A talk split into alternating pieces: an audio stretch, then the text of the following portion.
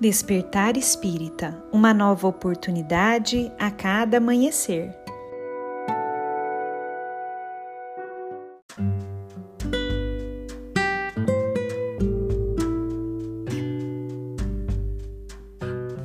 Sejam muito bem-vindos, amigos queridos, para mais um Despertar Espírita. Meu nome é Lívia e hoje eu trouxe para nossa reflexão um texto de Emmanuel, psicografado por Chico Xavier e que foi publicado no livro Caminho, Verdade e Vida.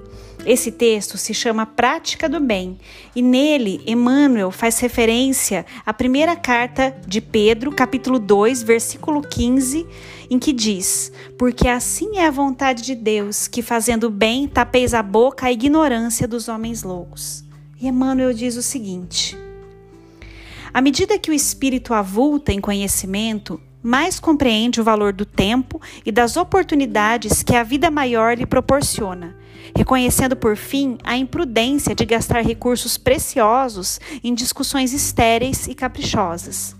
O apóstolo Pedro recomenda seja lembrado que é da vontade de Deus se faça o bem, impondo silêncio à ignorância e à loucura dos homens. Uma contenda pode perdurar por muitos anos, com graves desastres para as forças em litígio. Todavia, basta uma expressão de renúncia para que a concórdia se estabeleça num dia. No serviço divino, é aconselhável não disputar, a não ser quando o esclarecimento e a energia traduzam caridade. Nesse caminho, a prática do bem é a bússola do ensino. Antecedendo qualquer disputa, convém dar algo de nós mesmos. Isso é útil e convincente. O bem mais humilde é semente sagrada. Convocado a discutir, Jesus imolou-se. Por se haver transformado ele próprio em divina luz, dominou-nos a treva da ignorância humana.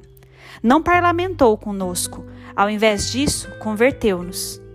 Não reclamou compreensão, entendeu a nossa loucura, localizou-nos a cegueira e amparou-nos ainda mais.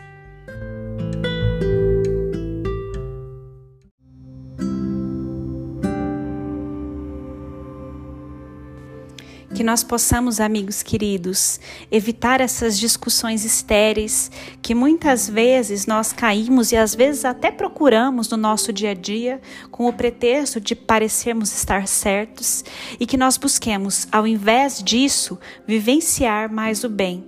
Que nós possamos levar o bem através das nossas ações, do nosso exemplo, do nosso olhar, do nosso sentir, do nosso falar e dessa forma estaremos realmente praticando bem, evitando brigas estéreis e inúteis e levando o exemplo do amor e do acolhimento aonde quer que haja necessidade.